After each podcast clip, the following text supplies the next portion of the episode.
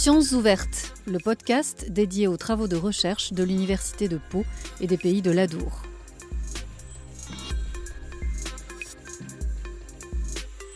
Ce nouvel épisode de Sciences ouvertes est consacré aux nouveaux matériaux avec les travaux de recherche de Céline Perlot-Bascoulès, responsable de l'équipe géomatériaux et structures du génie civil du laboratoire SIAM de l'UPPA à Anglette. Donc je fais de la recherche dans le domaine des matériaux pour euh, la construction. Et plus particulièrement, donc, on essaye d'orienter nos recherches vers euh, des matériaux qui ont un faible impact environnemental. Empreinte carbone, réutilisation de déchets, euh, économie circulaire, etc. Donc on a plusieurs euh, leviers. Tout d'abord, on peut euh, réutiliser des sous-produits, des déchets, dans des matériaux euh, à base de matrices cimentaires comme des bétons, en substituant les granulats par d'autres déchets. Ou bien, donc ça c'est un autre pan de notre recherche qui est très active actuellement, utiliser de la terre crue comme liant ce qui permet d'avoir donc des matériaux où on n'a pas de cuisson et donc une faible empreinte grise. C'est-à-dire qu'en fait, on va mettre peu d'énergie pour euh, fabriquer ces matériaux. Alors, dans cette empreinte grise, on compte à la fois l'énergie, par exemple, de cuisson, euh, comme euh, quand on transforme l'argile pour faire du ciment, l'énergie liée au transport des matières premières, transport vers l'usine, transport de l'usine, etc. Alors, comment vous en êtes venu à vous intéresser à la terre crue? Si j'ai bien compris, vous pilotez un groupe international sur, sur ce sujet. Vous pouvez m'expliquer un petit peu comment c'est arrivé? Donc ça fait plusieurs années que je m'attarde à vraiment essayer de comprendre la chimie des matériaux de construction, donc tout d'abord pour le béton. Et on a vu petit à petit, avec les problématiques de transition énergétique, écologique euh, dans euh, le BTP, qu'une des pistes intéressantes pourrait être la terre crue. Alors, ce n'est pas du tout un nouveau matériau, hein, c'est vraiment euh, un matériau multiséculaire, mais qui est utilisé un petit peu de façon empirique, euh, de différentes euh, manières, différents modes constructifs à travers le monde. Et donc, des chercheurs, petit à petit, ont essayé de comprendre quels étaient les mécanismes qui faisaient que cette terre crue, cette argile pouvait être liante, comment on pouvait améliorer les propriétés pour pouvoir les transférer sur des constructions modernes, voire vers de l'industrialisation. Donc pour mener nos recherches, on a euh, plusieurs euh, projets qui se font de manière collaborative, soit avec euh, des industriels qui nous sollicitent pour des points particuliers, soit des projets collaboratifs avec des différents laboratoires internationaux, nationaux, transfrontaliers. Et donc là, c'est un projet qu'on mène dans le cadre d'une équipe commune avec le Centre de ressources technologiques Nobatec, qui est labellisé Institut pour la transition énergétique. Et dans cette équipe commune, donc, on a choisi d'étudier des matériaux à base de terre crue euh, locaux. Donc l'idée, c'était de voir quelles étaient les ressources locales au niveau du Pays basque et comment on pouvait utiliser cette terre crue dans un mode constructif un petit peu novateur. Donc nous, on est parti d'une terre crue locale et euh, de fibres d'origine animale, de la laine de manèche. Donc le manèche est utilisé euh, pour le lait pour la production du fromage basque, mais on ne peut pas du tout valoriser sa laine. En fait, elle est brûlée, alors ce qui, en plus d'avoir des déchets, génère des émissions de CO2, etc.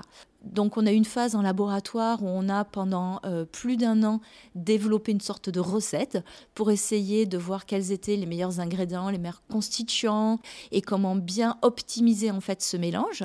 Et euh, donc dans la phase euh, essai laboratoire, on a pu développer un matériau qui est en fait une plaque de terre et de laine qui pourrait remplacer le BA13 qu'on trouve assez fréquemment dans les constructions. Après avoir euh, validé euh, cette plaque à l'échelle du laboratoire avec Nobatec, aujourd'hui, donc on a réussi à avoir accès à une presse industrielle et on va essayer de créer des prototypes. Dans les locaux de Compositadour, c'est donc l'heure du démoulage de la plaque au bas d'une immense presse de deux étages.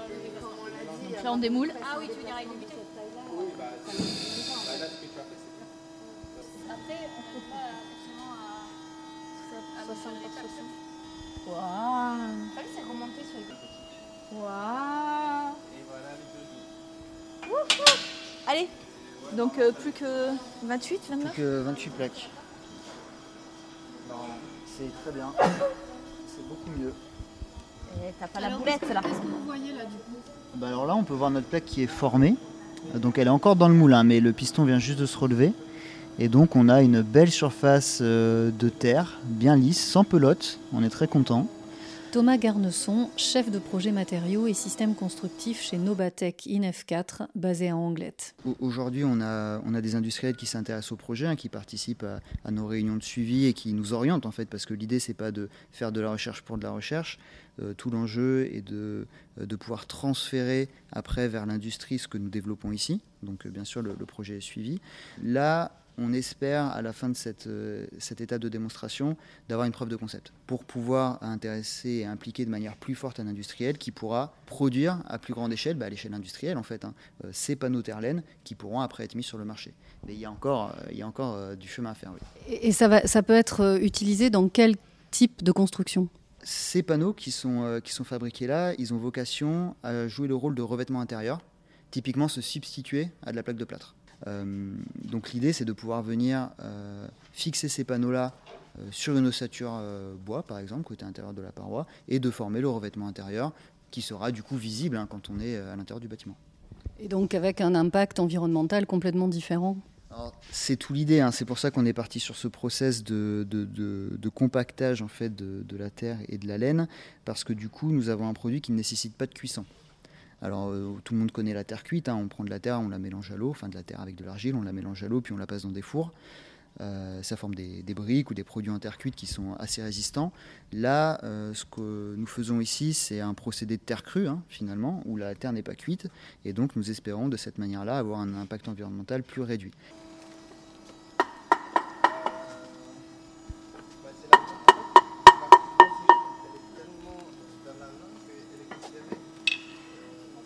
Voilà, donc on a démonté deux côtés du moule pour pouvoir retirer la plaque. C'est une jolie plaque en fait, on peut déjà observer qu'on euh, a quand même une compression qui est assez optimale sans agrégat. Il n'y a pas de ségrégation. On a aucune fissuration non plus, euh, on va la sortir, mais a priori, c'est très bien. Pourquoi, euh, pourquoi vous vous êtes dirigé vers, vers ce domaine euh, d'études et de recherche J'imagine, euh, vous ne devez pas être très nombreuses en tant que femme à faire ça. Alors tout d'abord, j'ai commencé des études dans le domaine de la chimie et de la physique. Puis après, je me suis spécialisée dans les matériaux. Et j'ai eu l'opportunité de faire un doctorat euh, à la fois en France et puis un doctorat en co-tutelle euh, au Canada sur un matériau particulier qui était le béton pour faire euh, du stockage de déchets radioactifs. Et c'est vrai que c'était vraiment passionnant, donc j'ai appliqué mes connaissances dans le domaine de la chimie des matériaux pour comprendre un petit peu tous les processus physiques qui pilotent le comportement de ces matériaux dans la construction.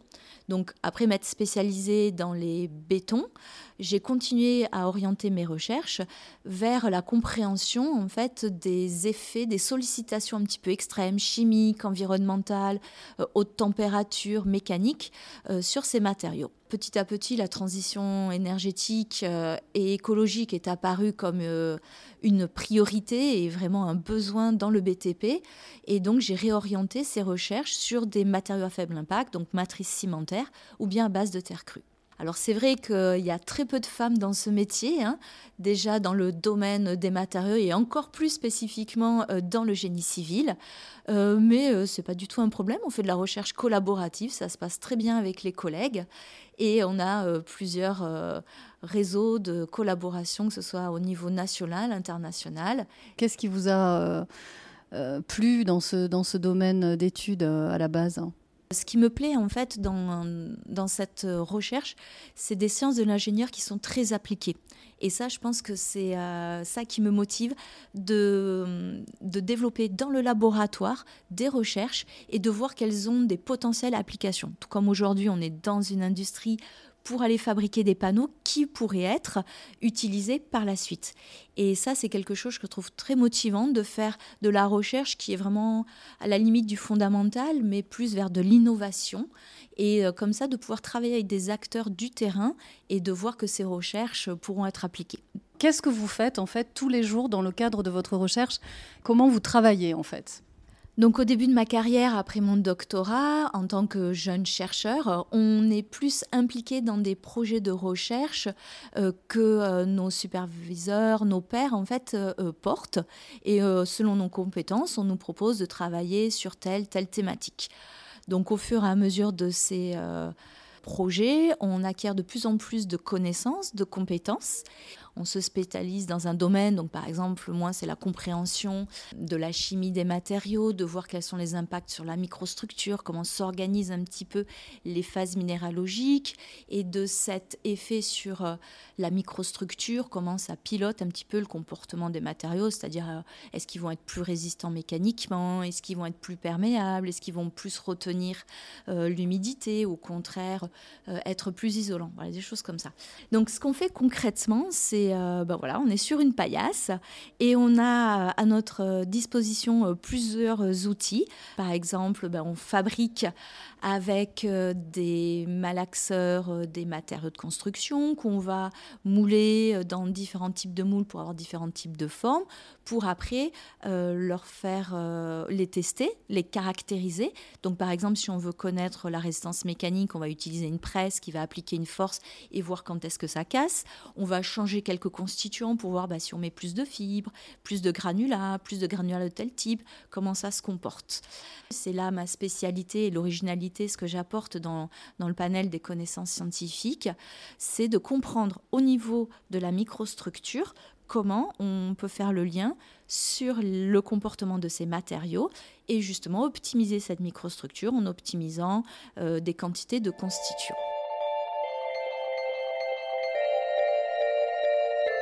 petit à petit, donc, on acquiert des compétences.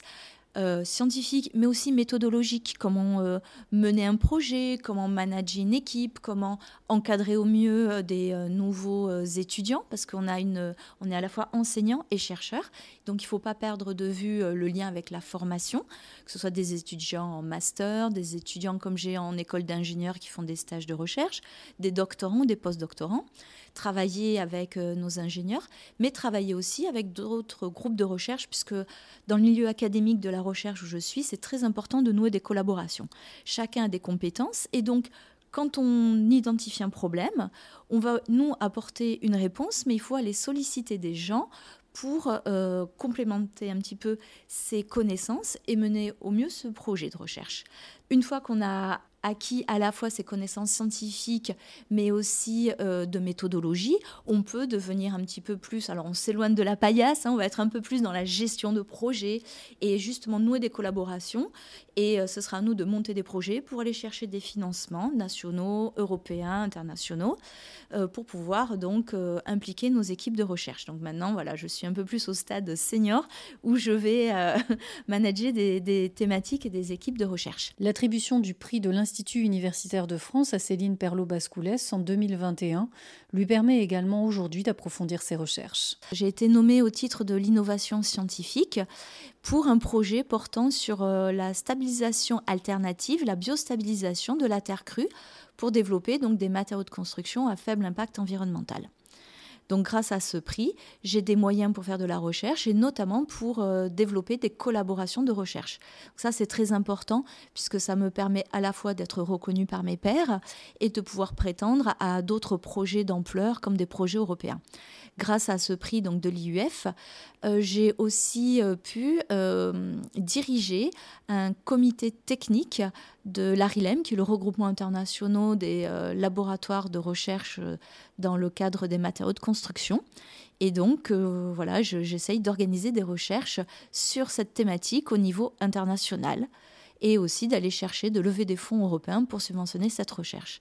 Alors ce label de l'IUF, ça me permet aussi d'être reconnu comme chercheur, mais aussi de pouvoir mieux transférer nos recherches auprès euh, du grand public, auprès d'autres acteurs de la profession, de vulgariser un petit peu nos recherches. Ça, c'est aussi très important. Alors, est-ce que vous pouvez me donner euh, d'autres exemples d'applications concrètes? Euh, Je crois avec une autre équipe de l'UPPA, le laboratoire des fluides complexes, c'est ça? Donc par exemple, euh, nous avons un projet actuellement sur la substitution de granulats dans le béton. Donc il faut savoir que le, BTP est consommateur d'énormément de matières premières et notamment de granulats. Il y a de plus en plus de carences, hein, par exemple sur le bassin parisien, bordelais, en granulats qu'on doit extraire de carrières. Et donc, euh, pour essayer de limiter toujours cet impact environnemental et essayer de valoriser des déchets, on a substitué les granulats par euh, des coquilles d'huîtres qui en fait sont des déchets et il n'y avait pas actuellement de voie de valorisation. Et ce projet donc de béton à base de coquilles d'huîtres a, rencontré un succès. à la fois, ça peut être sur du béton de parement un petit peu esthétique, puisqu'on peut voir la coquille qui a quand même une couleur, une coloration assez sympathique, et aussi d'un point de vue donc environnemental. Et actuellement, nous, nous sommes en discussion avec la dune du Pilat pour réaliser des circulations, des places de parking et donc des parements à base de béton de coquilles d'huîtres. Autre préoccupation donc majeure, la qualité de, vie des usagers des bâtiments, la qualité de l'air intérieur et leur confort. On a vu hein, qu'il y a de plus en plus de problèmes, notamment bah, voilà, avec la crise du Covid, sur la qualité euh, de l'air intérieur. On y passe beaucoup de temps. Et il faut vraiment que nos espaces euh, puissent avoir une qualité sanitaire. Donc pour ça, on développe des enduits et on essaye de leur euh, donner une fonctionnalité de pouvoir euh, retenir des polluants, essentiellement le CO2 et les composés organiques volatiles qu'on va trouver dans l'air intérieur, euh, qui sont donc émis hein, par les activités humaines et tout ce qui est le mobilier et les, les matériaux, les revêtements intérieurs, etc. Voilà, donc ça, c'est quelque chose que nous développons, notamment avec euh, le TH de Zurich et le NTPE de Lyon. Donc, ces connaissances un petit peu empiriques, il faut savoir pour pouvoir euh, former des gens, mais aussi faire avancer euh, l'industrialisation, la production de produits comprendre les mécanismes et puis, comme on le disait, apporter de nouvelles fonctionnalités aux matériaux, puisque on va demander à des matériaux maintenant d'être résilients, durables dans le temps, faible impact environnemental. On parlait de la santé, de la qualité. Donc voilà, on demande aussi un petit peu plus aux matériaux. Puis après, il y a aussi euh, un autre volet de notre recherche qui est très important. Comprendre ces matériaux, c'est pouvoir aussi justifier auprès euh, des assureurs, des bureaux de contrôle, de leur tenue. Comme actuellement, il n'y a pas de réglementation comme il y en a pour le béton ou bien le bois sur la terre crue, c'est très difficile de faire passer un projet en terre crue euh, puisqu'on n'a pas ces, euh, euh, justificatifs réglementaires. Et ça, vous contribuez à, faire avancer cette question? Tout à fait. Par exemple, dans le domaine de la sécurité incendie, on a des, des recherches et on essaye d'expliquer de modéliser le comportement de la terre crue à haute température pour montrer qu'il peut y avoir effectivement certains cas d'instabilité. Et dans quel cas il n'y a pas besoin de s'inquiéter pour pouvoir encore une fois justifier ça et pouvoir euh, passer au-delà de construction de terre crue de petites maisons individuelles à des immeubles de grande hauteur ou des réalisations un petit peu plus importantes. Ainsi s'achève cet épisode de Sciences ouvertes. Retrouvez-nous le mois prochain pour un nouveau thème de recherche des équipes de l'Université de Pau et des Pays de l'Adour.